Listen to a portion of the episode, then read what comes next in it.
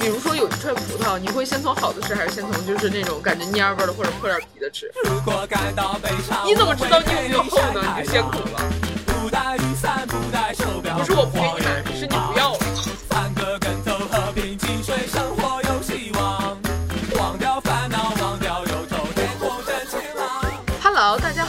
是将聊天记录公之于众的草履虫帝国，我是草履虫帝国最想发财的七七，我是草履虫帝国最风火火的八八。下面让我们开始吧。嗯，简单说一下，其实我们这一期聊的就是非常的简单，就是一个词叫配得感。然后我们最开始想聊这个话题的时候，就是原因有很多，就是可能就是互联网冲浪的时候刷到了一些视频，让我们有感而发。就我这边能想到的是邹雅琪和江 Dora 他们之前拍的一个重金求母这么一个视频，然后在里面他们俩的有聊到一个邹雅琪的父母经常会打压他，觉得就是说你不配得到这个，你的老师同学都不喜欢你，来这么打压他。然后呢，就是邹雅琪就会有一个。适当的反击，大家如果感兴趣的话，可以看一下他们那期节目。然后后面的话就是打工仔小张，他有一期视频就讲，就是他终于买到了他梦寐以求的一个榨汁机吧。然后 这个有点怪，待会儿把这个逼掉，逼掉，反正有点此地无银，你就重说一遍吧。其实我觉得保留也没有什么问题。反正就是他最后就终于买到了自己就是小的时候很想要的一个榨汁机，然后还有一段时间是，呃，有有有一段音频非常火，然后我后面可以插到这边让大家听一下。这是我小时候最渴望拥有的，可是，可是我现在长大了。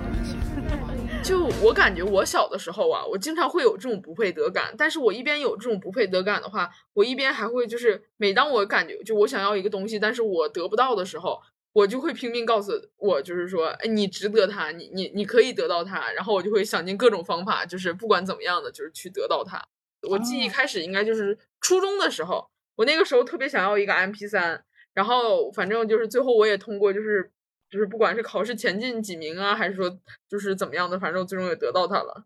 那蛮好的，你竟然小时候就这样。还有我震惊点是你竟然初中才有记忆吗？你小学的记忆都都去哪儿了？就我小的时候的话，我没有配得感这个概念，但我现在能想起来的话，我最初有这种，就是说我配得到他，我就是我就是我，我表面上没有得到他，我知道我就可能是因为一些原因，我现在得不到他，就我也不是在怪我爸妈的意思吧，但我爸妈真的从小到大会经常给我一种就是说你不配得到这个东西的感觉，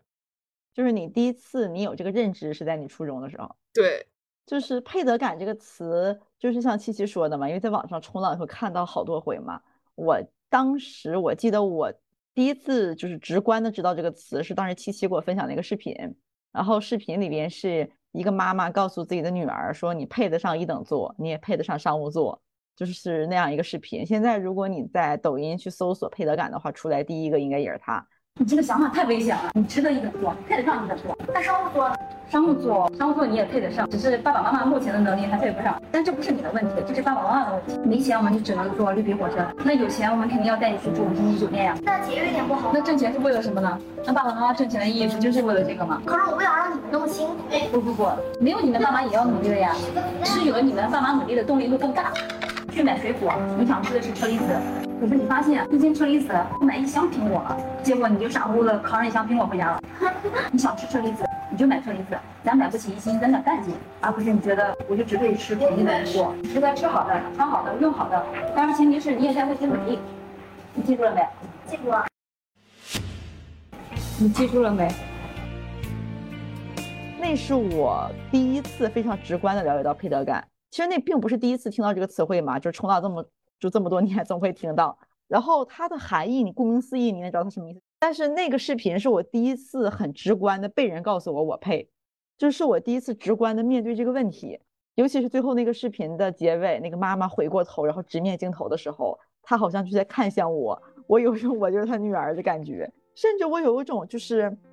他好像在告诉小时候的我的那么一种感觉，就是那一瞬间灵魂被击中。对我当时看这个视频的时候，我也非常的感哭了，泪目。嗯，真的是，就是它里嗯面还有一个点，我觉得就是那个视频里面说的也很好，就是你可能买不起一斤车厘子，但是如果嗯你想吃车厘子的话，你可以就是你宁可买几颗，你也不要说是我不喜欢车厘子，我要去买苹果和梨。对，就是不要欺骗自己，也不要就是责怪自己，觉得说，哎，是我不配吃它了。其实不是的，你配的。嗯，在百度词条上，配得感它这个有一个稍微学术一点的解释，是这么写的：嗯，配得感是网络热词，是指心理学上坚信自己应该得到什么的信念。配得感它的反义词很简单，就是不配得感。我感觉就是每个人他多少都会有一点不配得感，不管是针对什么价格上呀，还有就是说，呃，遇到了帅哥，或者是遇到了什么一个，就是你稍微觉得就是自己有点够不上的这种东西的话，我觉得都可能会有这种不配得感存在。就是稍微一个美好点儿的东西，一个稍微昂贵一些的东西。这个东西它其实不一定是大众意义上的很贵或者很好的一个东西，它是一个挺主观的，是你自己觉得你自己配不上它，但其实外面的人的来看的话，可能就是你配它八八百个来回带带拐弯儿的，嗯，对，是自嗯己的一个感受吧。配得感低的人，就是很容易在一些一些普通的事情上也觉得自己配不上，这是配得感低的一个表现嘛。就嗯是一个很普通的事情，他也会觉得啊，我用不着这样吧，我配不上这个吧。然后配得感高的人，就是会在很多很美好的事情面前会很勇敢，会觉得啊，这不就是给我准备的吗？这不就是给我的吗？嗯，我这边其实有想到一句话，就是“年少不可得之物，终将困其一生”。就像我刚才啊，开头有提到的那个视频，就是你可能小的时候想吃旺旺仙贝，但是呃，就是可能那个时候爸爸妈妈觉得就是说没什么用啊，或者觉得对你身体不好，没有给你买。其实你长大之后，你买买得起了，它真的不是很贵，一袋可能就是二三十块钱、三四十块钱，但是莫名其妙就会觉得好贵。就是现在对于对于我们已经开始工作或者是呃上大学了之后，感觉二三十块钱其实不算是特别贵的东西，但就是莫名其妙就是会感觉旺旺大礼包这个东西好贵，你有这种感觉？嗯，我对旺旺大礼包没有，但是我应该对其他的零食有，但是我现在想不起来是什么零食了。我为什么对旺旺大礼包是没有的呢？因为连续很多年，我们家有个非常奇怪的一个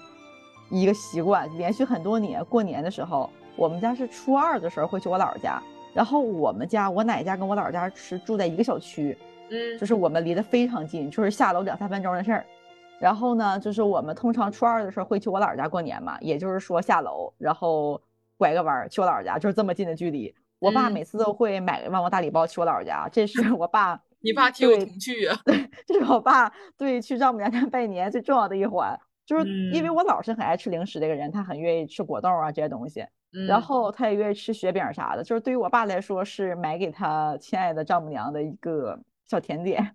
小零嘴儿，所以我从小对旺旺大礼包没有什么，但是我应该对其他东西是有过的。我印象中比较深刻的就是对一些比较贵的橡皮和一些笔，我不知道你知不知道那个晨光家，对，也不是百乐，我小时候还没使百乐呢，啊我第一次使百乐都上高中了。嗯我上小学的时候，那时候有特别贵的笔是，你知不知道晨光有出那种就是特别贵，上面带皇冠头那种的？啊，知道是自啊动铅笔吗？还是就是写不是？，就是正常的笔，但它是一次嗯性的，它是不能嗯换芯儿的那个。嗯嗯，然后呢，就是那个笔，当时我记得我上初中的时候，我记得小学的时候好，我好像没太想想想想要那个笔。我第一次特别想要那个笔，应该是在上初中的时候，我记得那个笔好像是是五块钱一支。嗯，我初中的时候，以我的零花钱跟当年的那个就是大概的那个经济水平的感觉，我就感觉我好像不值得一个五块钱的笔。我会觉得天呐，你要五块钱的笔笔干嘛？你要供起来吗？你用它，你用它，你能写什么？你用它写作业吗？就是那些年就觉得自己不配得吧，就是觉得不配有这个这么好看啊、这么精致昂贵的笔。但是我是后来上高中以后，因为用大量的黑碳素笔嘛，然嗯后就买了很多好用的，因为那个时候真的是好用的。我作为一个文科生，那个文综那个大卷子真的是是好用的笔呀、要不写不完，要不漏墨啥的。没有那么干的话，它会容易抹掉嘛，它会容易抹开，它会容易它会容易印开那个字，所以嗯就是会稍微买一些好点儿笔的时候，是我在上高中的时候。嗯，然后我上高中买的时候，我就觉得，嗯，也是有点心疼在的，就也觉得，哎，但是上高中嘛，就是觉得那么大一张答题卡，就感觉用这么贵的笔写好像也值得。但是我什么时候觉得这个笔就是正常价呢？就是我完全配得上，是我上大学的时候。我感觉有两个原因，第一是因为客观上来就来说哈，大学确实不咋写字儿啊，好好好，大学买一支笔使四年。就第一是因为大学不咋写字儿嘛，第二就是因为就是应该是因为认知的原因，跟自己手里有点钱的原因。嗯，就是在上大学有这生活费的时候，突然间因为平时生活费肯定每个月肯定是按千算嘛，嗯，然后你突然发现你买一个个位数的笔，突然觉得天呐，它原本就是这个价格吗？就是会有一点哦，原来我初中的时候他也是这样，我大学的也是这样，甚至说你大学写两个字，你还没有你初中写两个字重要呢。你说你初中你还面临着升学压力，你大学你有什么升学压力？你说说，就每天上课记那几个破笔记。你要真说值得的话，初中可能更值得那个笔。嗯，但是我明白这个道理是在大学了。你说到这个的话，我就有有一点想到我之前的经历了，就是比如说有一串葡萄，你会先从好的吃，还是先从就是那种感觉蔫味的或者破点皮的吃？我个人的习惯是先会从稍微烂一点的吃，但是我会有一个问题，就是我稍微好一点的，我明天一定要给它吃掉，就是我会控制那个时间，因为我懂你说的那个意思，因为总从坏的开始吃，是吧？对，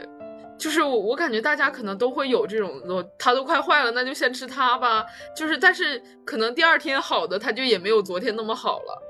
我我我想说的这个概念就是，我姐姐她去给我买了一个，呃。叫 Lush，一个一个好像是英国的牌子。我知道，他他家有一个有一个面霜，反正就对于当当时我上高中的我来说，我觉得它好贵啊，就一小罐要三四百块钱。他给我买了一罐这个面霜，然后我就用的非常省，到最后呢，我就没用完，它就过期了，就也用不了。就是因为我舍不得用它，所以导致它最后浪费了。这这也是一个不太不配得感的一个表现嘛，就是因为我每次用的时候都用一点点，很小心用，然后用着用着用着，它其实没有，就是完全没有被你好好的享用。你不如就是每次就是就是充分的使用它。你说这个，我想到其实水果那个我还好，我水果那个还好的原因是因为，呃，就是确实我感觉我控制的时间比较好，我我没有太受这个心态的影响。但是你当时化妆品这个我很有，就我有很多化妆品过期了。它的点就是在于，就是当时使的时候很小心，就比如说控制用量啊，就是担心一下挤出多很浪费。就比如说很多粉底液，就有的时候粉底液你不太那么能完全的控制这个用量嘛，你有时候可能会挤多一点。然后后来我就会觉得宁少别多，因为多你还要就是你也你也不能再就是再给摁回那个泵头里了，是吧？你也摁不回去了。嗯，然后。还有一个点就是，我有很多化妆品，它过期的时候，它整个壳子还跟新的一样，甚至它外面的那个壳都还在，就是它外面的那个包装壳都还在。嗯，就是我每次用完之后，我还会再放回去，就非常小心翼翼。其实，嗯，怎么说？你刚想那个完事儿以后，我突然想到，其实，在使用它的过程中，并没有完全的开心。对，就是我们在使用的过程中，就会有一点，呃，小心翼翼，就是完全没有觉得，就是说。这个东西是我的，好像我们在偷别人的东西用一样，有点不自在，然后就可能就是也没有就是很好的发挥它的完全的价值吧。就像我们经常会会说，我们如果就是买了一个稍微大牌一点的什么眉笔、口红、粉底液这种东西，如果它不好用的话，就是网友会自嘲说不是他的问题，是我的问题。对，就是其实完全就是他的问题，不是我们的问题。你说这个，我我我突然想到，我这边的阿女士前段时间。呃，去海南的免税店去买粉底液，去买气垫儿。他去之前呢，我就跟他说说，你一定要在那个柜台试，你不要盲目的买，因为那个气垫儿，因为他当时跟我说他心仪的那几款气垫儿，我给他查了一下，我说有好多他那个口碑就是参差特别大，我说你一定要去试一下。结果他当天因为赶飞机，他实在太匆忙，他就没有来得及试，然后他就是找柜姐就给他拿了一个，就是看那肤色，盲盲猜了个色号，他就拿回来了。嗯，结果这个粉底液呢，就是这个气垫非常之昂贵，然后呢，它还浮粉，就一点不好用。好，但是 R 女士跟我说，不，它就是好用。R 女士跟我说，没有啊，我觉得它没有很浮吧，大部分粉底液它不都是这样吗？我说好好好，我说好。嗯。甚至上次出门，我看它已经浮的非常明显，我就跟他说了这个事情，然后他跟我说的是，不是我皮肤状态不好。我说行行行，我说好，因为。我当时就跟他说，我当时就就有看到说对这个气垫的很多的一个恶评是说它有点浮粉，就是说它很考验你的皮肤状态，然后它跟你干皮油皮的差别也很大。我就跟他说过，哎，就不信。回来以后是我皮肤状态不是好，好，好，我们像我们刚才聊到的这些，它其实很大一部分都是金钱上面，我们会觉得，呃，因为昂贵，或者是因为它的其他附加价值，我们觉得有点配不上它。但其实配得感不只是在金钱上面，还有就是像在感情，或者是呃，或者是别的方面，我暂时也想不到的。我目前想到就是感情，嗯，就还有那种其实可能，比如说好的求学机会吧，我不知道你有没有过。我没有过，我没有。啊、好吧，那你说，如果北大要我去的话，我可能觉得我配不上北大嘛，我肯定马上领我 PDR 我就过去了。就也不是说那种学校吧，就比如说可能呃，就是一个机会给到你，就是也包括就工作机会什么的，你会觉得哎呀，我不会吧，我好像这些东西我不能胜任吧？你会有这个想法吗？呃，工作的话我完全不会。他但凡给我发 offer，如果我觉得这公司真牛逼，他能看上我的话，那我肯定是有点什么过人之处，他看上我了。就是如果这个公司就是完全超出你对自己能力的认知，你也会觉得就一定是我有什么东西让他看上了，是吧？对呀、因为他是公司，你懂吗？他既然敢招你，那肯定就是你有什么东西他看得上，他不可能就是说你你一无是处他招你的，因为公司他是也是要谈及金钱利益的。对，这就是我感觉是七七比我要好很多一个心态。我不知道这个是不是跟我没有就真正的工作过有有原因。肯定有原因，你工作了啊你就知道了。就是你还记得你之前跟我说，你大学一个同学他去做那个直播的那个叫什么场控还是叫什么中控？嗯然后我周围就是有很多大部分的同学吧，就大学的同学，他们已经工作了，但是我还没有嘛。嗯，然后我就听到他们的工作，我就会有一种啊，上大学的时候咱不一样吗？这东西咱也没学呀，我感觉你也不会呀，你怎么能就这么去干呢？然后我就会脑补到我自己，你你还记得吧？我去年也跟你表达过这个忧虑，就是我去年没有打算考雅思，我是打算直接工作，我没有嗯打算去国外求学的那个时候，我嗯就会担心，就是说我感觉我不会什么东西，我感觉大学教我的一些虚无缥缈的东西。并没有落地呀，我就想说，那公司要我去干啥呢？我感觉任何一个公司给我发 offer，我第一反应他都是，嗯，我能胜任吗？我不行吧？就是我会我会有一种很莫名其妙的担心，我会担心对方被我骗了。这个状态其实还存在在很多就是大学刚毕业找工作的人身上。其实但凡你工作了个两三个月之后，你就完全不会有这种心态了，你就会觉得就会有破活儿给我便宜别赚钱。好货。嗯，你什么价钱我干什么活儿，你招我，那你就知道我有什么东西了。还有就是，比如说比较好的那种学校吧，因为我现在在呃准备，就是像一些英国跟香港的一些比较好的大学，在准备呃跟他们 申请想要一个 offer 的一个阶段，然嗯后我就会有一种什么心态，就是特别好的大学，我会有一种他要我了，我会觉得他没那么好的感觉，我不知道你会不哦会有。对对对对，嗯，就嗯是有一些特别好的大学，比如说人家就是是排前一百的，因嗯为就是我的本科并不是国内特别好的一个本科，然后我也没有特别好的学术能力啊什么的。然后如果一个嗯，比如说是排前一百的学校要我，我就会觉得他该不会就是想诓骗国际留学生吧？他会不会就是我会有一种心态，就是因为中国确实在留学市场上这个呃占比太大了。嗯就是所以就是很多国家会专门给中国留学生 开课嘛，我就会有种担心，就是说那种是排前一百的学校会不会只是说想给啊、呃我们这种想花钱去上学的人单独开班儿，就说就是会不会跟人家就是正常的这个水平教给人家自己就是正常去入学的这些学生教的东西是不一样的，然后我会嗯有一种他会不会只是想跟我。呃，挣钱，他只是想跟我进行一个金钱交易，他并不是真的想好好教我，我会有这种疑嗯虑。呃，我其实就是申了几个特别特别好的，我感觉我这辈子都够不着的这个学校 嗯啊。然后就是怎么说呢？我在看的时候，他不要我吧，我会很难过，因为我真的想去；他要我吧，我又觉得啊，你都能要我，那你也不咋地。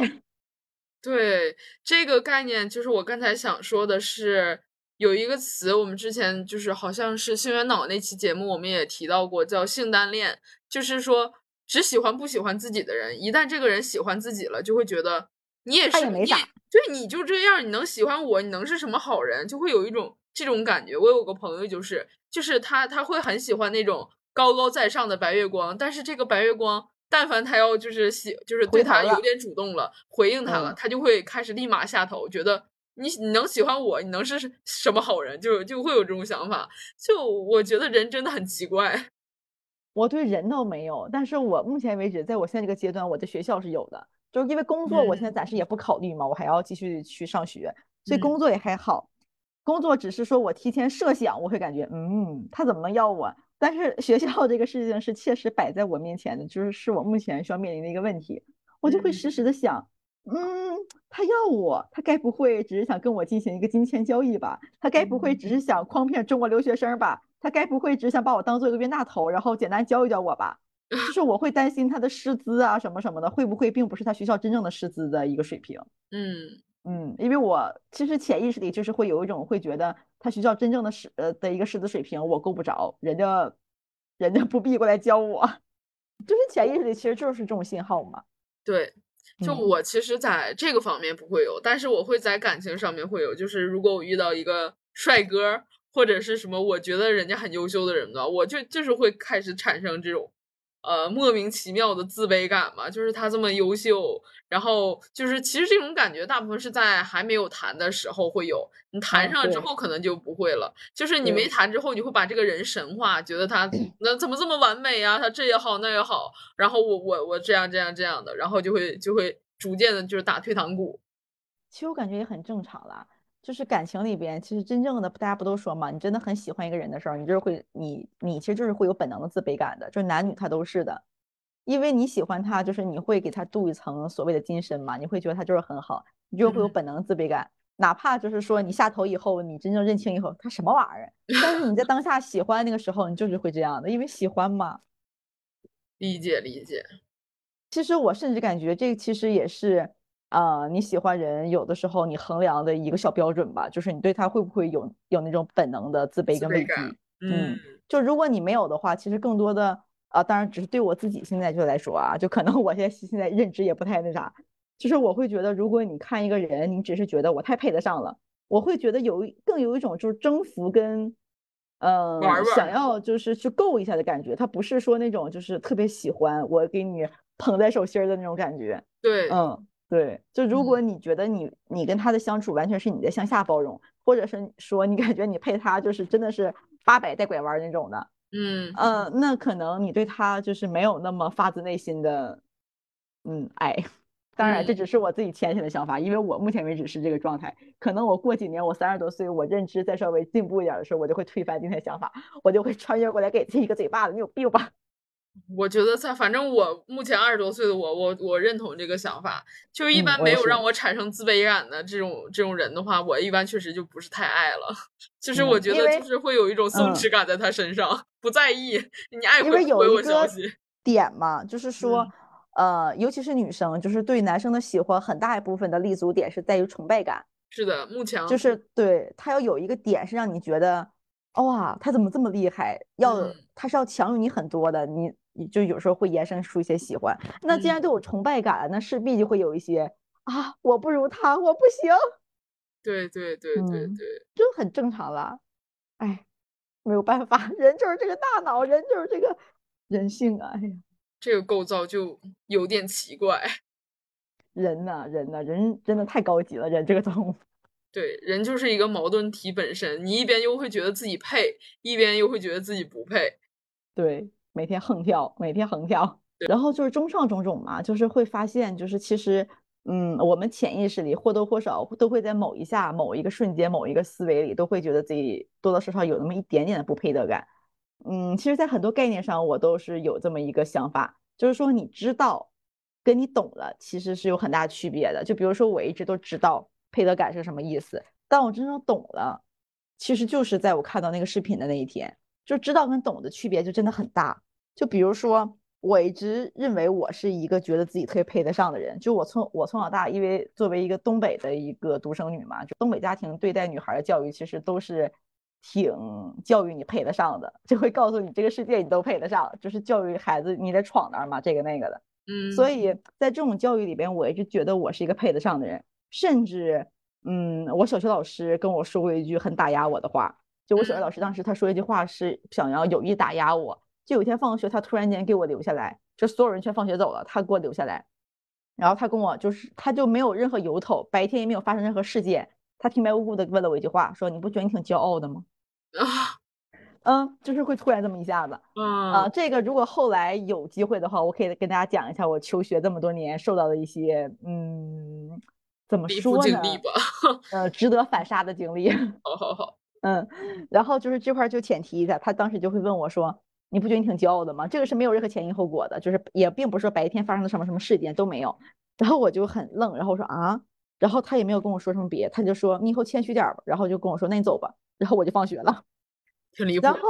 对，就是哪怕这样，我从小到大我一直也是觉得自己是个配得上的人的，就是在嗯，很多事情上，虽然偶尔会对工作呀、求学呀跟喜欢的男性会有一点点啊我不行吧，但大部分世界里边就是觉得还是哎我行啊，我还配不上，我多配得上啊。但是就像刚刚说的，就是还是会偶尔在一些潜意识里，就是会在一些就是你感觉已经习惯了，你感觉本就该如此的一些瞬间，会觉得有一些自己配不上的思维。就比如说刚刚就是说求学那个事情，就是在没看那个配得感视频之前，我会觉得这不正常吗？人那么好的，学校你觉得自己配不上，这不这多正常啊？这不就本就该如此吗？但是在看那个视频以后，我突然意识到，哦，好吧，那是我配，那是我配得感低的一个瞬间。因为就像嗯七七说的，他能给你发 offer，那就意味着他肯定就是看得上你，那你就配得上，你有啥可配不上的？所以就是你知道和你懂得的区别很大，就是你懂的是你真的就是亲身经历的那一刻，我感觉。就是，呃，因为我和巴巴其实外表上看上去都是一个稍微有点强势的女啊性，然后我今年就是跟我们前几期那个嘉宾阿女士有一个，虽然不只是今年嘛，就是从我认识她之后开始阿女士她是一个外观看起来比较软的一个人，就感觉她没有什么攻击性。然后我其实想说的一个观点就是，就是像我们这种外表看起来比较强硬的人，其实可能是在用这个强硬来掩饰我们自己就是自卑的那一个部分。就我不知道你是不是，但我确实是有。嗯我就是通过就是我我看起来很行，然后来掩饰我其实不行的那个本质。我倒不是在有意掩盖，但是只是说我很清楚那些深处的，就是就是有一个底色是自卑的，就是我很清楚这个点。对，然后我想嗯提到阿女士的原因，就是因为她从来没有就是说想要装作自己很厉害的样子，她只是在做他自己，他不用说是硬装一个我很厉害，我很怎么样的一个状态，因为他不需要。就是他不会，就是在一些你感觉一些习以为常的瞬间里边，会有那种哺乳，他会有那种哎呀我好像配不上的那种瞬间，他不会有。完全，没有，对、嗯，但咱俩会有，对，对，就是会在一些你感觉本来不就是该配不上的时候，突然意识到啊，我刚刚那是一个配得感低的瞬间，嗯，嗯，而他不会有这种时刻，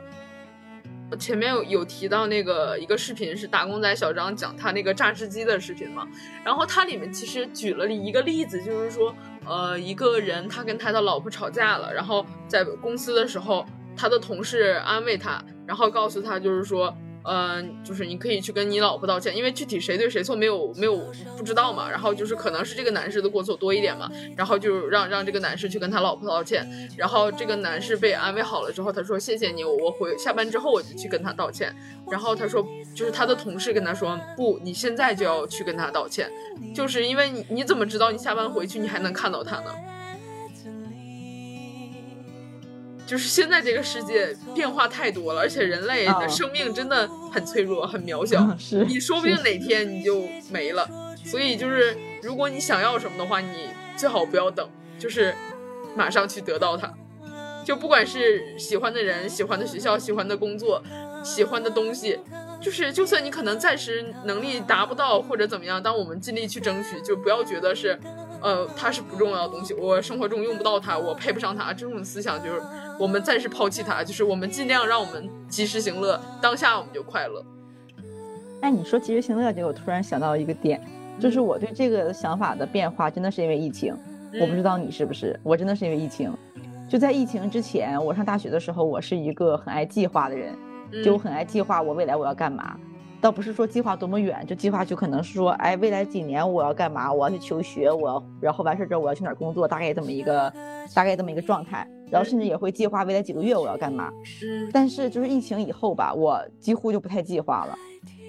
嗯，因为我会觉得这个世界变化快。对这个世界受你受受你控制的因素的这个变量太小了，是的，很多东西突然间它突然来袭的时候，你就是没有办法去抵抗。就像你刚刚说，你怎么知道你回家还能见到他？对，嗯，就是很多东西你真的是没有办法去操控的，所以也是从疫情开始吧，我也就是越来越学会活在当下。我记嗯得当时 R 女士去年对我的一个评价是，我发现今年最大的一个变化是学会活在当下了。嗯，然后她当时就是表现出很羡慕，他说因为我还没有学会。我说我学会真的是因为疫情，就是因为疫情开始，我学会了我想干嘛我就要去。就比如说，其实今年是我近几年旅游最频繁的一段时间。那也算是我嗯比较是，但我觉得这个原因可能是因为我我开始正式上班，我不用上学了。嗯，我应该倒不是因为这个，我只是单纯的因为我的行动力变得强了一些。就比如说，我想去这儿，然后我之前可能会想说，哎呀，等以后再去吧，等考完雅思我再去，或者说等我从英国上完学我再回来我再去，就会一直想往后推，就会觉得以后还有时间。但是疫情以后，我的心态就是，以后不一定有没有时间了，不一定能活到明年了，赶紧去啊！是的，是的，是的。嗯，包括喜欢东西，我也是。我之嗯前就比如说喜欢个眼影盘，这个眼影盘如果有点小贵的话，当下我如果其实我当下是买得起的，也完全在我的负担范围内，也嗯不会对我未来的生活有什么影响，也也并不是说，哎，我这个月买了，我下个月我就没法活，并不是这种状态，是非嗯常充裕的一个状态。但是我就会觉得，再等一等吧，万一等一等你要不喜欢了呢？或者说再你你再等一等吧，万一等一等，呃，你就下个月买吧，咱也不知道等它干啥，咱就想等，咱也不明白。咱也不明白这个月买跟下个月买的区别它是什么，但就感觉这个月我好像配不上它，其实就是想要延迟，就感觉好像拖一拖拖一拖，好像就不买了，不买了就反而就就是就是真的就是映射出那句话，就是我配不上他。但是就在疫情以后吧，我大部分喜欢的东西，当它没有很贵，它在我的经济能力范围内的时候，喜欢我就买，嗯，嗯，就马上下单，没有这这这个。观点其实我有一点好奇，因为我其实就我我我我是会经常会延迟满足的一个人，我可能就是我会就是我喜欢一个东西的话，我不会立刻买它，我可能真的会把它放到购物车里面放一段时间之后我再去买它，但我倒不是会觉得我配不上他。我可能就是当时觉得，就我我会问我自己，我生活中真的需要他吗？就是有可能有一些，就是像我可能会买一个美容仪，买个脱毛仪，这种它确实对于我的经济会有一点点小影响，但是我确实还有点需要，但又不是那么需要的一个东西，就是我会有这种纠结。但是有一个点是什么呢？就这个嗯世界大部分东西其实你都不需要啊。你说的很对，没错。，对呀、嗯，你脱毛仪，你其实你你说你又不那么需要，其实说白了，你到你没那天你都可以没有，好好好好好，是不是？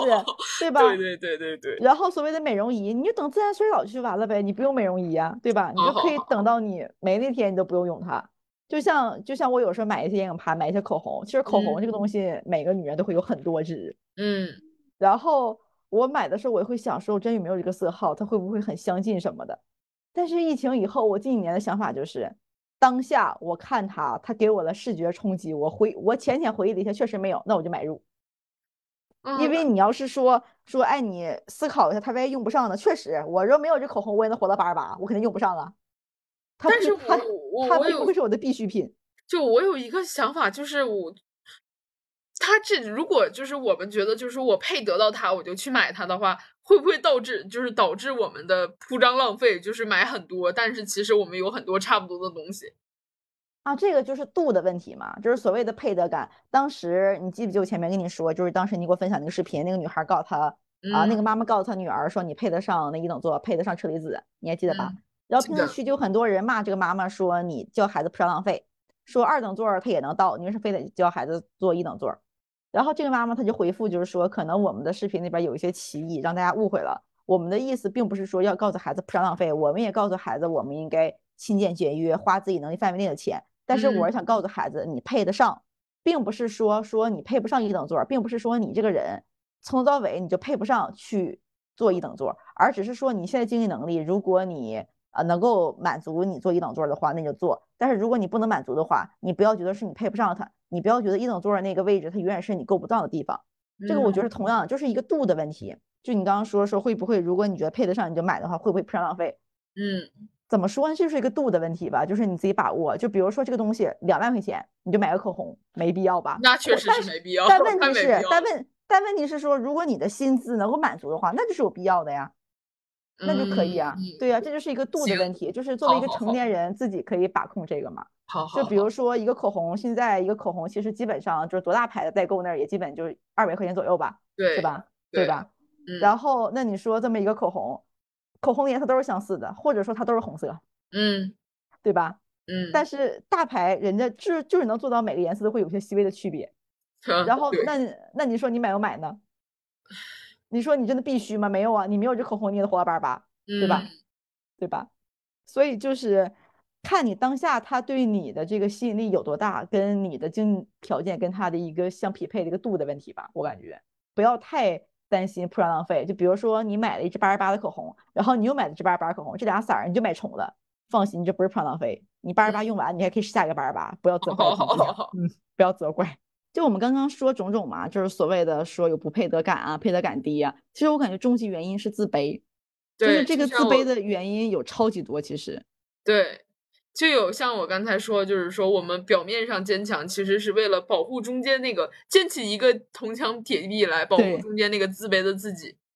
对，这就是所谓的，就是有些自卑是很隐蔽的，就是有的时候甚至自己都不知道。对，就是一些很高傲的人，其实他也会有自卑的时候。这个就我突然想到，就是故乡别来无恙，我今年的人生剧集里面的狗丹丹，就你不觉得他是一个其实蛮高傲的一个人吗？是的，嗯，但是我觉得张佩他也嗯是。但是你现在还没看到那儿，就是狗丹丹在后面，他已经生完孩子了，但是他会有一些后遗症，比如说他会有那个漏尿，会有那嗯个他会有一些尿失禁。嗯他当时其实已经很喜欢棋谱了。但嗯是当下就是他的那个前夫的妈妈，就是他那个也不是前夫吧，他亡夫，他亡夫，他亡夫的妈妈，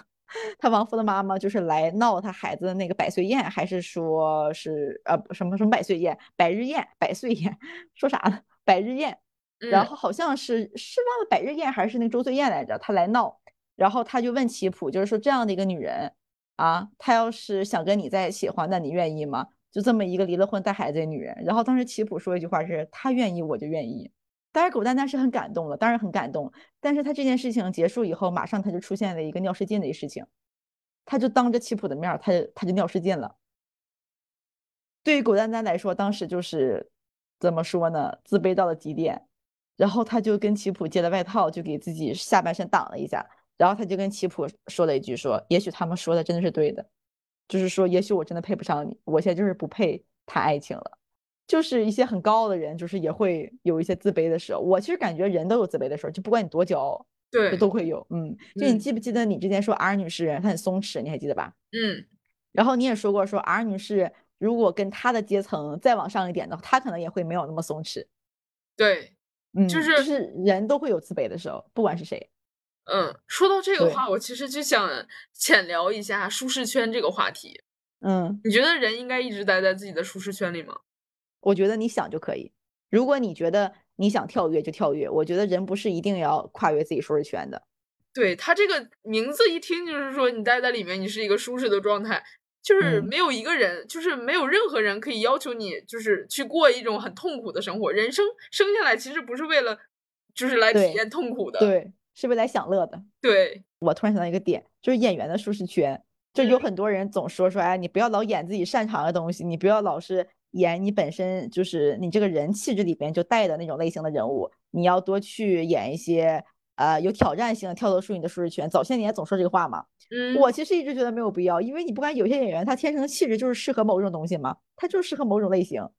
你非得让他去挑战。我忘了之前是哪个演员来着，我还挺喜欢他的，然后但是我我不记得是谁了。他的一个采访中说到，就是说我不觉得我一定要去挑战很多东西，我如果说这个东西我很熟识，我能在里边演到最好，就在这种类型里边我能做到极致，那为什么这不是我骄傲的点呢？我为什么一定要去演一个我完全不擅长的东西？非得把我擅长的东西给掉，然后振旗高呼太棒了，我挑战自己了，我跳出舒适圈了，也没有必要吧？嗯我所以我觉得人也是这样的，就对工作也好，生活也好，就是你交友也好，爱情也好，就比如说我就是不太能接受跟就是怎么说很 open 的人在一起交往，就是包括交朋友，他也是，嗯，就这个 open，它不光是说你对这个关系界定的 open，就还嗯有一种就是就比如说就是就是就是很疯的那种，就是半夜能去蹦，呃，他就是能去蹦迪，就天天蹦蹦到凌晨两三点钟。这嗯种就是我就是做不到。你那你说一次两次，他带我去拓宽一下我的这个交友圈儿，去带我逃离一下我的舒适圈，那还可以。但我感觉三次四次我应该就就不太行了。我其实嗯刚上大学的时候，哎，这其实是我之前刚上大学的一个困扰，我会觉得我会不会有一点，就是我会觉得我的朋友太圈太，对我会觉得我的朋友圈有点太窄了，嗯，我会觉得呃我不能跟他们一起去疯去闹，我会觉得是我自己的问题。嗯嗯，甚至别人带我去的时候，我会有一点呃拒绝，我会有一点想要去找借口，疯狂找借口，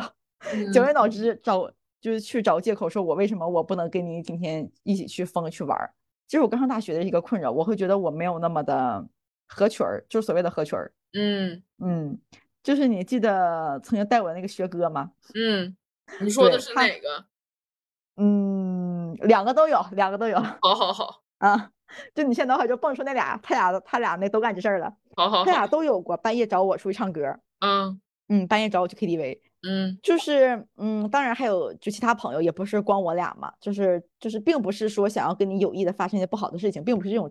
他并不是这样一个状态，只是说嗯想找你出去玩儿，就大家一起快快乐乐的去蹦个迪啊，喝点酒啊，去酒吧里嗯玩一玩什么的。然后我最开始，我刚开始拒绝的时候，我会觉得，哎，人别人怎么可以啊、甚至就是当时是他大三，我大二，我们下面大一的一些同学会跟他们一起去，甚至我大一的一些学妹妹会给我发信息说：“姐，你怎么不来呢？”然后甚至还会有一些人说：“姐，你怎么你怎么不爱跟我们一起玩儿？那个就是说你怎么不合群儿呢？”甚至我会感觉不爱跟他们一起玩儿成为了一个缺点嗯啊，就当时会有这种感觉，但很快的就没有了。我就会觉得啊，我就是不喜欢，我就是不爱跟你们一块玩儿。我就是在那一刻，我接受了我的舒适圈就是脱不了那么远，我的舒适圈就是这么大，我就是不想出去。嗯嗯，我现在的这个状态其实算是在走出舒适圈了。我是那种，如果我长期待在一个我的舒适圈里的话，我会有一点，我感觉我就是像，就是就是说不好听一点，我感觉我好像死了。乏就是味。就是对我感觉我的生活没有乐趣，我需要一点刺激，然后让我焕发新生这种的。嗯，但是这只是我个人个人的选择，大家都可以就是嗯，就选择自己舒适的方式进行生活，就是这样是我舒适的方式而已。那有没有一种可能，你的舒适圈其实本来就是你外面能拓宽那么大呢？因为你也没有再往外扩，对吧？呃，不怎么说呢，我是如果我在这个舒适圈里，我待待待的舒服了之后，我想再跳到另外一个舒适圈，然后我在这个舒适圈里，我可能又适应了之后，我就会再往上跳。啊，行行，嗯。那你就是另一种人。呃，对，就是嗯我会喜嗯欢时不时跳出去，我不是说那种跳出去，我哎我再回来，我是可能再往上啊跳，啊，嗯。我是我是一个，就是我会喜欢一些呃小的变化跟小的变动的人，就比如说呃，一直如果在一份工作中我并没有什么快乐了，我也会呃拓宽一些别的一些事业吧。但是嗯。我总体大的舒适圈我是不太会变动的，嗯就他会让我很有安全感，我会觉得我能够掌控他。嗯。嗯，就朋友他也是，爱情他也是，我会我会希望呃时时刻刻我都能掌握他最坏的那个程度，就是他最坏的那个结果我一定要是能接受的，我会希望这样，虽然人不可能完全做到，因为就像说的嘛，世界变化就太快了，嗯。嗯，但我会希望就是尽可能的呃让我的生活心安一些，就是希望稳定是吗？对，嗯，就也不。是说稳定，就还是心安，因为他可能不稳定，但只要我心安，他就可以，就是内心稳定嘛。对对，刚才提到了自卑，我从小到大，我其实是有很大的容貌焦虑的，就是因为怎么说呢，我的眼睛不是很大，然后呢，我身材也不是很好，我感觉我稍微有点胖，然后也不是很高，反正反正我就是我觉得我有挺多缺点的，你挺高的。呃，反正就是有一点缺点，就是在我可能就是打扮的漂漂亮亮的，或者穿的很隆重、很华丽的时候，我出门的话，我就会很不自在。就是这个东西，网络又给它归纳了，叫精致羞耻症。就我可能会买一些很漂亮、很隆重的那种，像去舞会啊穿的那种裙子。就我去年就买了一条这种裙子，然后我穿，然后我就我买回来之后，我没有一次穿出门过。你还没穿，你还没穿出门啊？那个没有，我没有一次穿出去过，因为我感觉真的我没有什么场合适合穿它，然后我就没有，就他他就一直现在在在我杭州的仓库里面放着。啊，那你是一直都有吗？还是说你有缓解？还是说你有加重？就我感觉我一直都有，就是一直都这样，就是包括就我可能我我会觉得我今天很好看，然后我就会不由自主的微笑，然后我就会看，哎，他们不会都看我吧？我会有就是这种想法。我也会有，但是我我会意识到我有，但是我还是会这么做。就是我是一个很奇怪的人，就是我会有精神羞耻症，就比如说我今天收拾的很好看啊什么的，这个在大学的时候还是尤为明显的，我毕业以后就好多了。就大学的时候，我应该跟你说过吧，就有一次学生会的一个活动，就是我当时只是化了正常的妆去的，然后我本身睫毛就是我自己的睫毛就比较密和长，然后稍微夹着就比较翘。啊，不就是就讲述客观事实，就是我本身睫毛就比较长，嗯然后呢，我当时就只是夹了一下，涂个睫毛膏，啊，嗯甚至都没涂睫毛膏，涂睫毛打底，嗯然后我涂了一个正常我自己会常用的一个口红颜色，然后我就出去了，也没有就是很过分，就是正常。嗯然后呢，当时学生会的一个还是我同班同学，还是我的同班同学，这个女生跟我说：“你来相亲来了，就你今儿整整的这么好看。”嗯，然后我每天上课也是这样，我不知道她是今天第一天认识我还是咋的。然后我就当时就是，如果按照现在的话，我应该会有点生气，但是我会不动声色的我我会怼回去嗯啊、但是当时当下那时候还比较年轻，我们那年才大二，然后再加上就她是我同班同学，平时关系也还行，我认为这个女生她没有坏心眼儿，她只是在那一瞬间蠢了，嗯，她只是在那一瞬间犯了蠢症，她并不是说有什么坏心。所以在那一瞬间，因为种种原因之下，我就懵住了，我就啊，嗯我说没有吧，我就突然间拘谨的是我自己。哦，所以在上大学期间，我是有一点的，就比如说上大学正常上课嘛，上上个早八什么的，我会觉得如果我今天化了个全妆去上早八，我会有点不自在，我会觉得人家是不是觉得，哎呀，你是不是起老早起来化个妆，就上个课你你至于吗你？我就会有这种感觉。我最近也会有这种，就是我我现在是在上课嘛，他每天十点上课，我一般八点半起床。然后，但其实我要如果不化妆不收拾，我我我平常是十分钟我就能出门的人，我完全没有必要起这么早。但是我起这么早的话，我就会就就会简单收拾一下了。就我也不知道我为什么会起这么早，我要专门收拾一下去教室上课。但是我就是会这么习惯性的，大概就是因为开心啊，就是我会这么收拾一下嘛。我去教室的话，我就会感觉这女的天天化妆来上课，不会就是不是正经上课来搞对象的吧？我就会有这种想法。我也是不，会怕别人这么想我。但是我只在大学的时候有，但是我感觉有一个区别是，我看别人画好看的时候，我不会这么，就是我我并不会真的这么想。我也不会，对，就别人很好看的时候，我会觉得她好好看啊。当我自己这么好看的时候，我就会脑补，别人肯定觉得这女的她就是来搞对象的。嗯，就是我们对自己有点苛刻。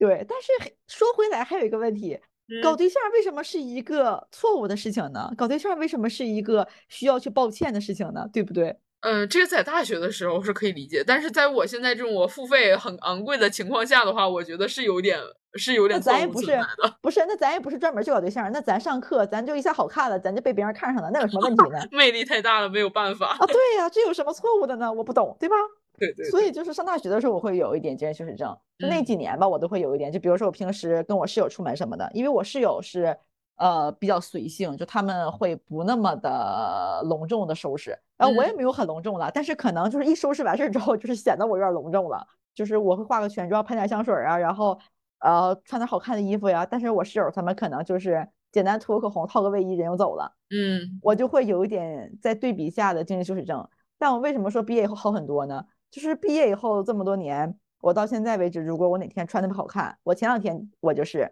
嗯我有一天跟阿女士出门，然后我那天穿的就比就就贼好看，还带了一些首饰啊，带一些配饰什么的，然后嗯那天就收拾的就很全套。然后我们俩去吃饭去去买东西的时候，然后路上就有些人看我们俩。当时我我们俩是十一期间在我家乡这儿见面的，然后就有很多人，人家就是正常的穿个黑棉袄啥的，人就出门儿啥的，然后人家看我就有一种这女的有病吧，人家可能没那么想啊，但是我当时就看到有很多人看我，我并不知道这种看我中是觉得赵光真好看，但是觉得这女收拾成这样她要干嘛，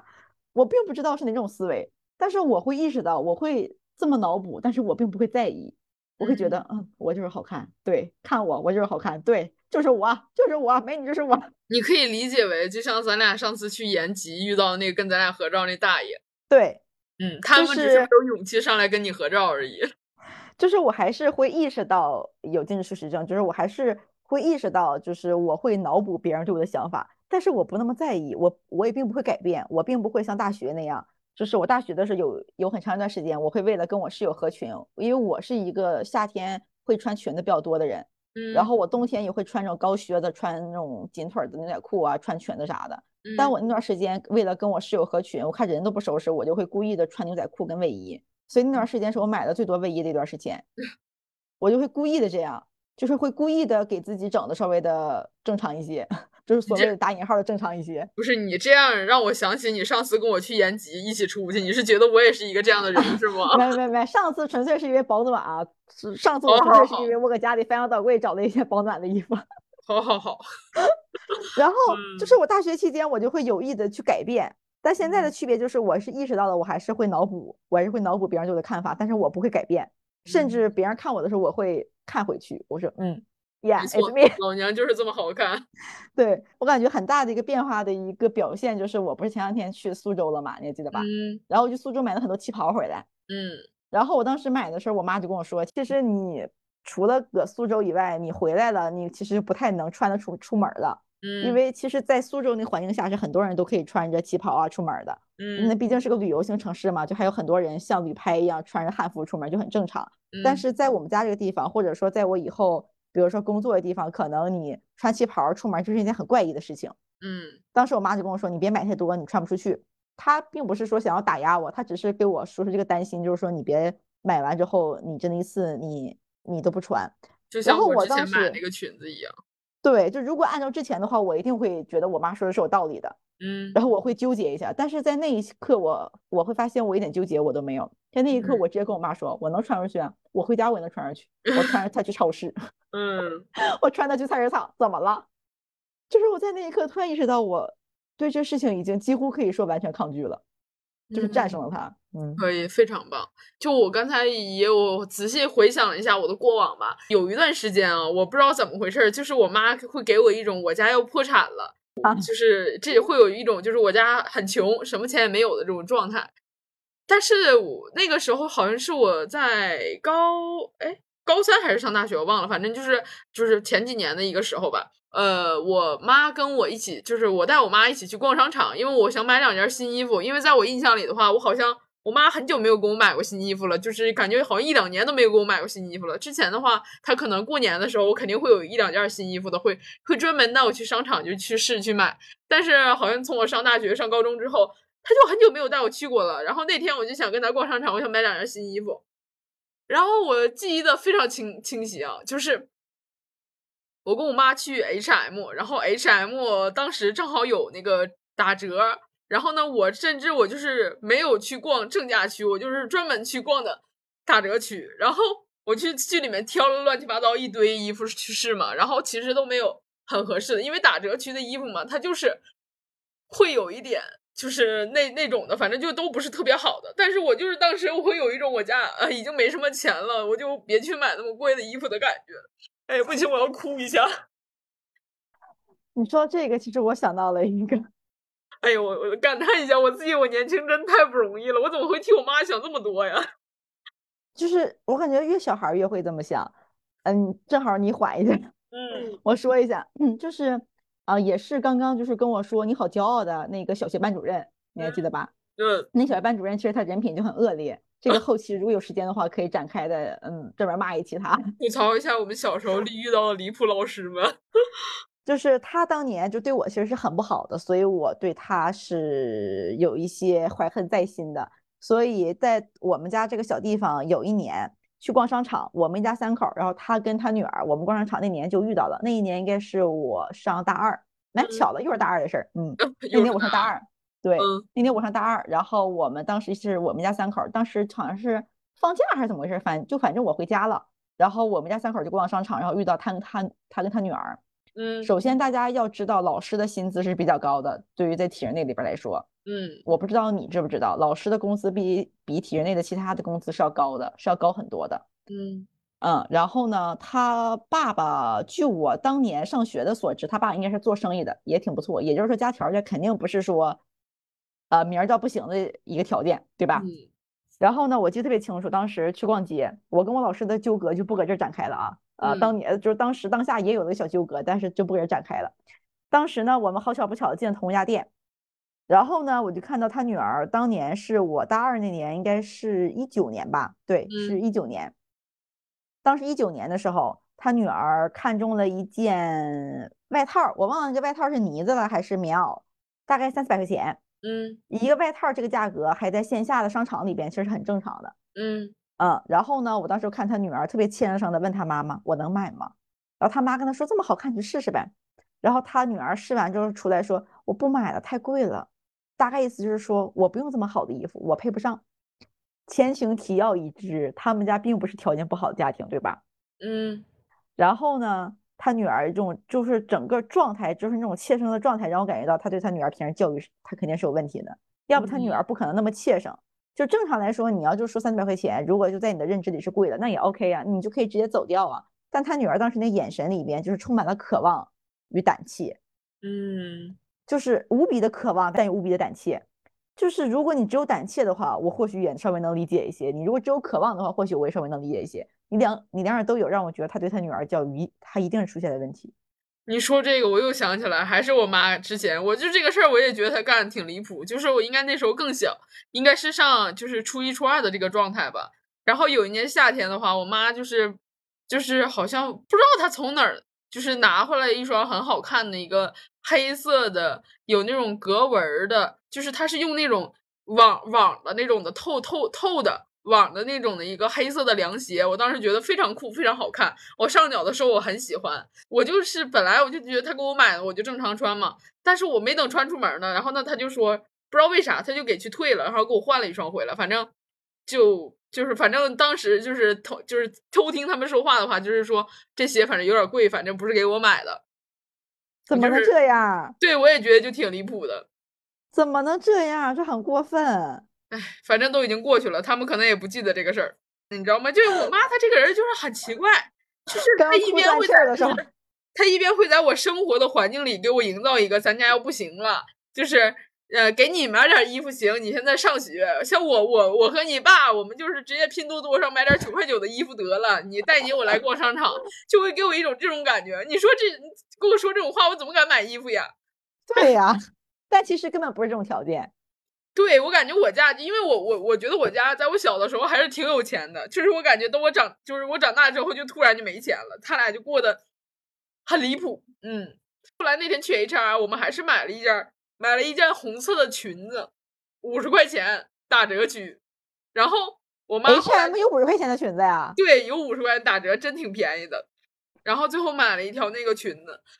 就我妈，她其实就就还假大方，我也不知道她是真大方还是假大方。她说：“你有喜欢，你再逛逛，你去别的地方也看看。”但是我当时反正我就非常的哎，这个不跟我老师一模一样吗？我老师跟他孩子说：“你买吧，说说你试吧，这不挺好看的吗？”就是说明他平时对他平时他一定对孩子教育是有那种所谓的，就是他会营造那种氛围，他不直他从来不直说不让你买或者怎么样的，对，但是他就会让你感觉你不配。他会给你营造一种感觉，就是说我可让你买了啊，那可是你自己不买的。对他就会，就是他就会各种告诉你，就是他不会从来不会直说告诉你不配，但是他就会从各种方面告诉你你不配。他们会减轻自己的负罪感，对他们会让这个事情变成是你不想，对，不是我不给你买，是你不要了。嗯，歹毒的父母，歹毒的父母们。嗯，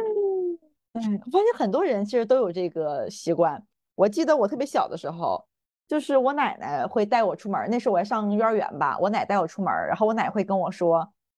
我奶会平时对我有一种呃思想的灌输是，呃，好的小孩，乖的小孩出门都不会跟父母要东西吃，都不会跟家长要吃那要东西吃，就不会说我想吃小饼干什么的，就不会说这种话。好孩子都不会这么说的。但是等我真的出门，他又会问我说，你有什么想买的吗？你跟奶奶说，奶奶给你买。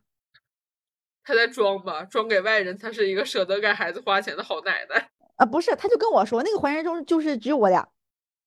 不懂。然后呢，他跟你跟我老师那个其实是很像，但是其实我感觉对我奶那辈来说，这其实是一种潜意识的。嗯，因为很奇怪的是，在我现在到了这么大年龄，在我二十五岁的时候，我奶经常没事会问我，你有什么想吃的吗？我给你买呀。没事就问我，就并他，并且他会经常给我买东西。嗯，但是你看他小时候，他还是会跟我进行那样的教育，我感觉是他那一辈人骨子里自带的。就是他是出厂设置带的，就是对孩子的一种天生这么教育，就是 NPC 设定。对，乖小孩出门都不会要，就是咱都不要东西吃的。但是呢，他真出门的时候，他还是会本能的那种对你的亲情，他又出来了，买吧，奶奶给你买。但其实小孩经过这种教育以后，他已经不敢要了。对，嗯，我感觉你呀，我老师啊，还有我奶啊，这是同样的这种行为。你说起这个，我又想起来有一次。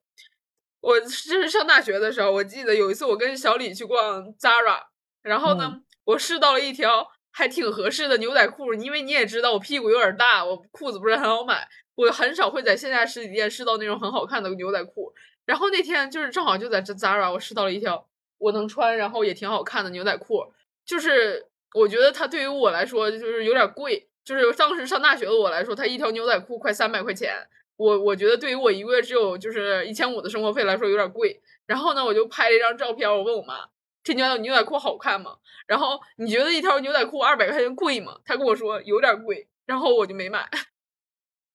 但正常来说，可能也也也很难定义什么是正常了。但是我只能说，就是很多家长应该会说：“你买吧，妈给你转二百。对，我觉得这是正嗯常的呀。她跟我说有点贵，你别买了。”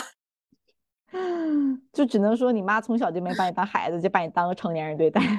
感谢他，嗯，感谢他，嗯，所以你换句话来说，你现在也比我要自立的多。嗯嗯，嗯，也也算吧，也算吧。好好好。但但其实说回来，孩子其实不用可以这么早就独立，或者说再或者说这种品质不用非得在这种环境下才能磨练出来的。是的，嗯，我不觉得这是一个很好的品质。对，或者说品质肯定是好的了，但是我我我并不觉得这样的环境下得出来这种品质是多么的难得，我会觉得有点残忍。嗯，很残忍。嗯，嗯，对，就是通过这种方式让孩子被迫的独立。其实人就活短短的这么几十年，为什么我我我们不能 快乐一些？对，而且就是老一辈他们经常会有一种思维，就叫什么先苦后甜，先苦后甜。嗯，你怎么知道你有没有后呢？你就先苦了。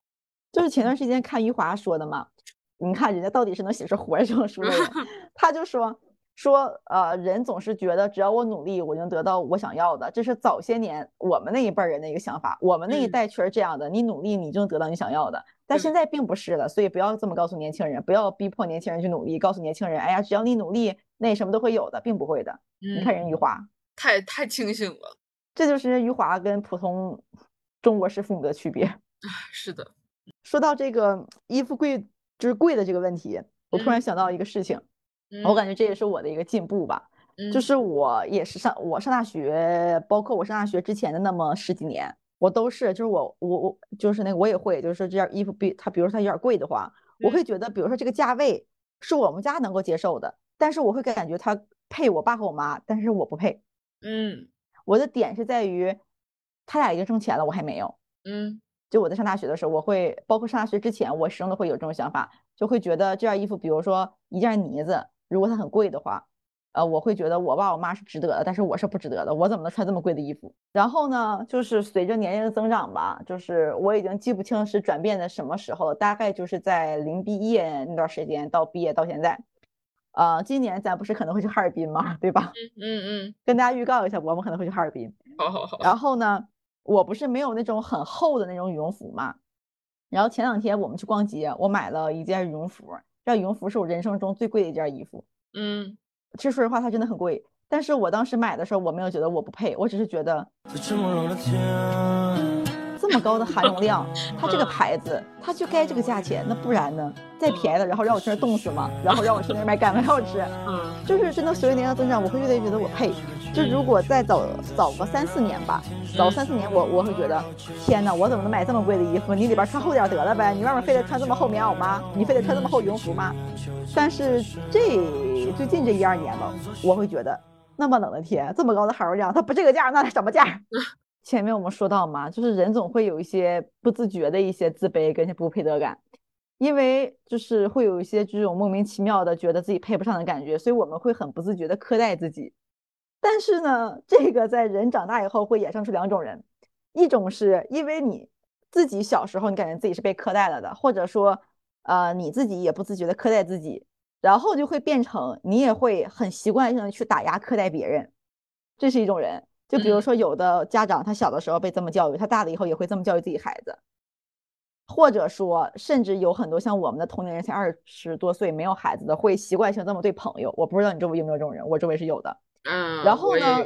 对另一种人呢，就是会因为自己觉得小时候被苛待了，或者说我不自觉的苛待自己，所以我会很不自觉的想对别人好，就我嗯。会想给我的朋友、给我的爱人、想给我的父母最好的东西。有很多人是这样的，嗯。就是两种人，就是就说嘛，人的底色呀，人的人性它就是不一样的，人不是说生下来都是恶的或都是善的，就是会有很多很温柔的人，就是因为自己可能没有受到特别好的待遇，所以他会希望对周围人特别特别好。八八之前跟我分享了一个视频，讲的是，呃，一个女生她发了一段文字，说是，嗯、她今天特别突然开始很崩溃，然后就是她男朋友就开始安慰她，跟她说了很多之后都没用，她男朋友突然就跟她说什么啊，我知我终于知道你想要的爱是什么样子了。这个女生她就说，我都不知道我想要什么，你你怎么可能会知道呢？然后她男朋友说了一句话，就是让我也很振聋发聩。最近这个“振聋发聩”这个词用的有有点有点高频，就是他说的是说你想要的爱就是你给我你的爱的样子，就是你爱我的样子。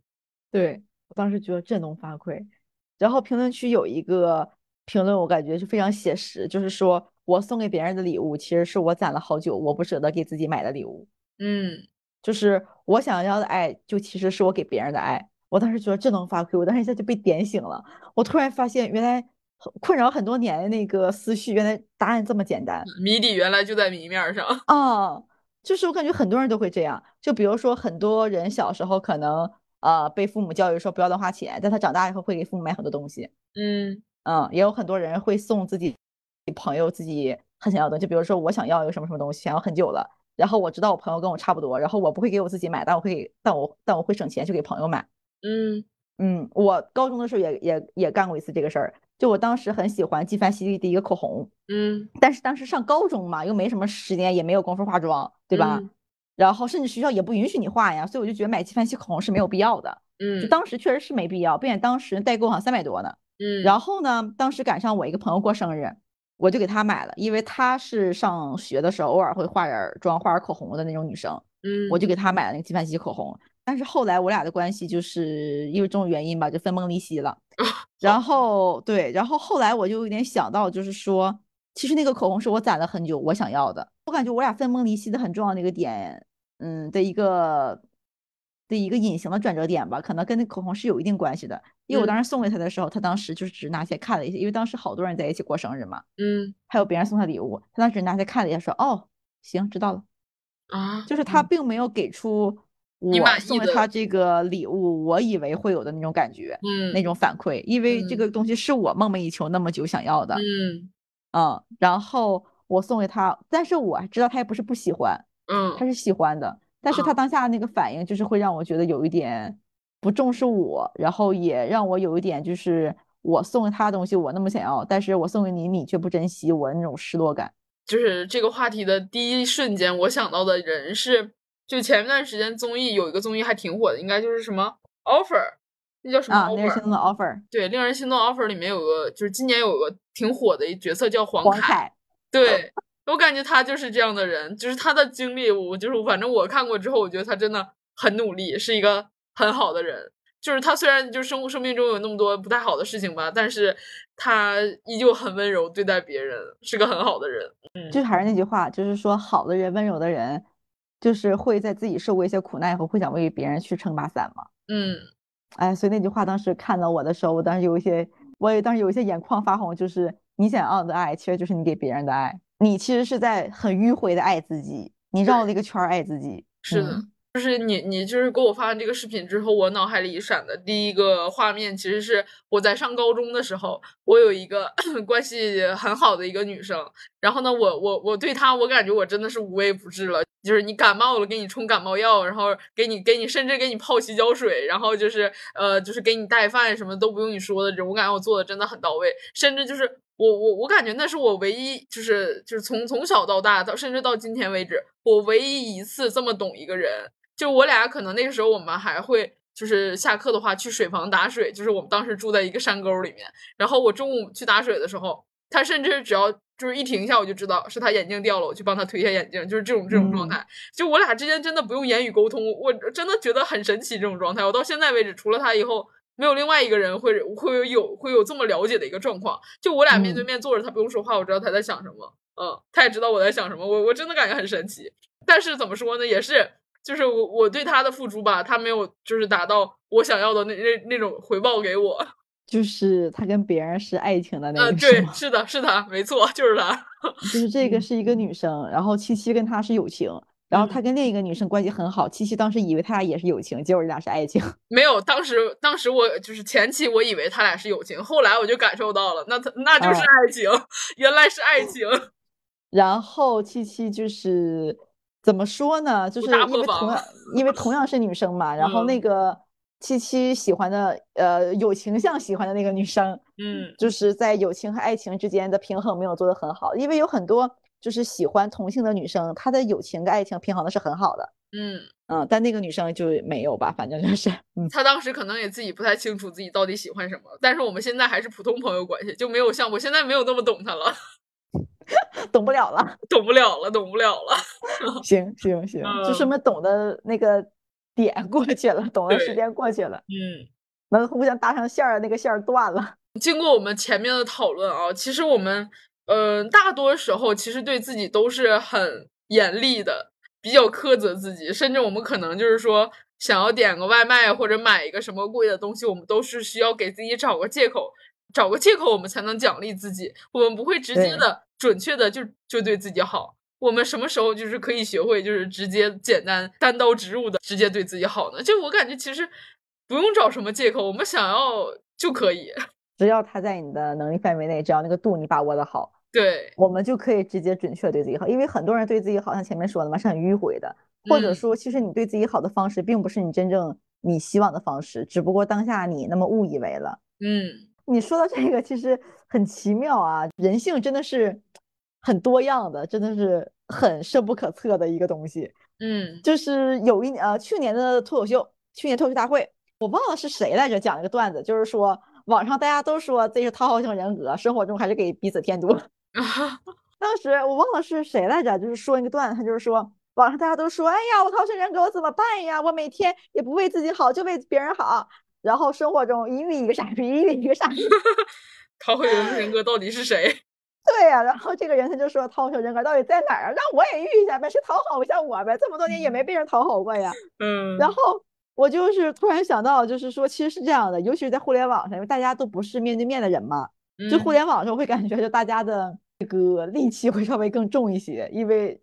嗯找不到别的词来代替戾气，就只能说戾气了。就是嗯有的时候，其实前面就有一个点嘛，我在这儿说一下吧，就是有的时候自卑的点，我有的时候自卑的点其实是互联网带给我的，但这个也嗯。是我自己的有一部分原因啊，是因为我自己把这事儿听进去了，是因为嗯我自己在那一刻的配得感低了一点，然后嗯。这是我这个主观原因，客观的一个因素其实是，就比如说。呃，比如说互联网出现了一个什么什么词，然后呃，你进行了一些代入，然后别人就会说啊，你真是没有主见，什么都会代入，就是互联网的两套嗑都会可都是他里一套外一套，他都是他，你懂我意嗯思吧？嗯什么话都让他说了。对对对，然后就是互联网，他会想要说教你，但是当你反驳的时候，他会说你可别想说教别人，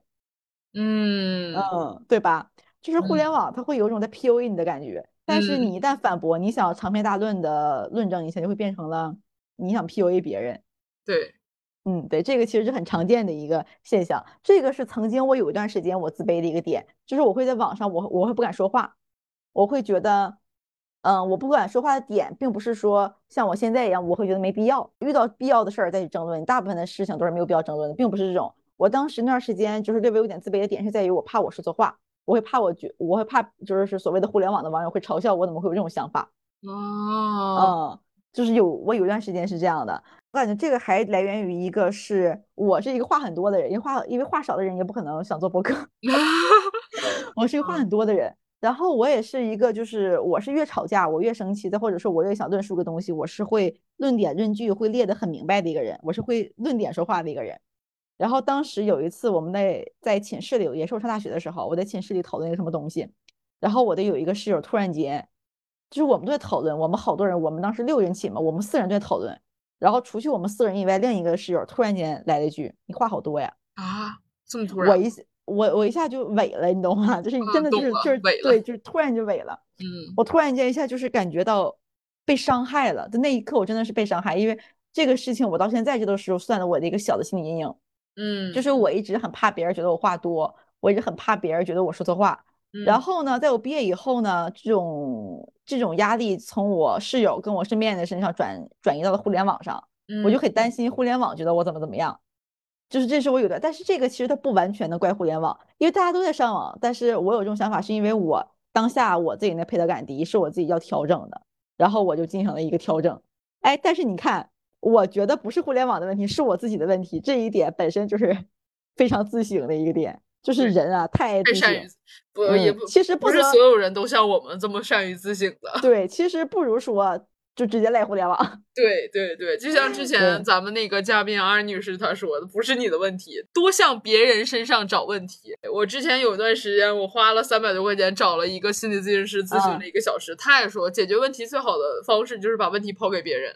对我当时就短暂的有差不多一年左右的时间吧，嗯。啊，就是会有一点自卑的点是来是来源于互联网，是嗯。我会觉得互联网两套嗑都说了，然后我怎么也不可能说过那么多张嘴，我会觉得嗯。我的思维，呃，我其实一直觉得我的逻辑还可以，嗯，然后就是在那段时间，我会对我的逻辑产生一个怀疑，就会有一点短暂的自卑，嗯。就是像刚刚脱口秀大家说的嘛，大家不都说自己讨好型人格吗？没人讨好我呀，都在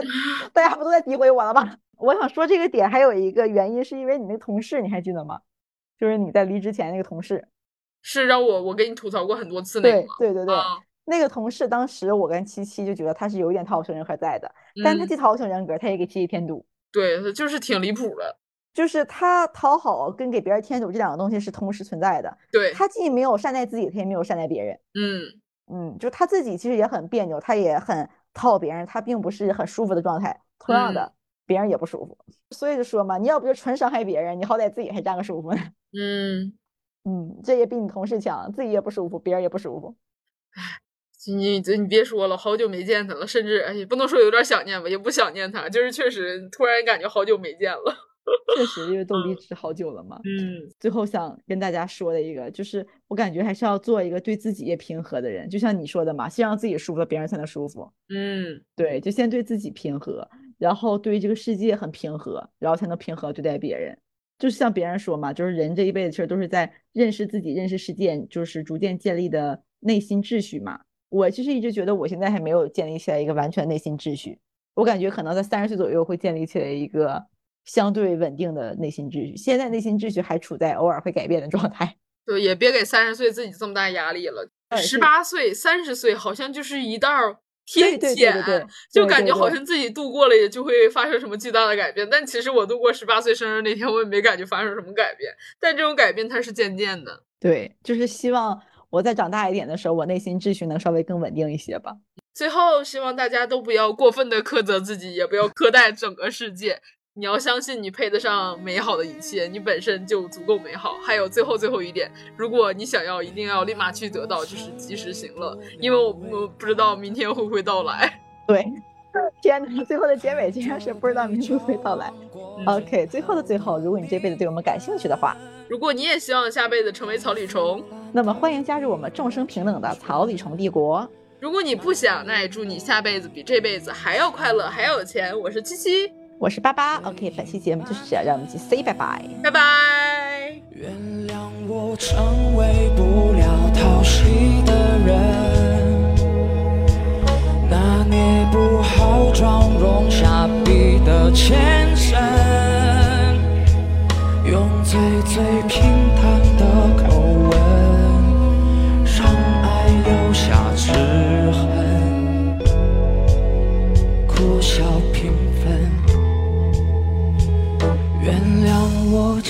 迁就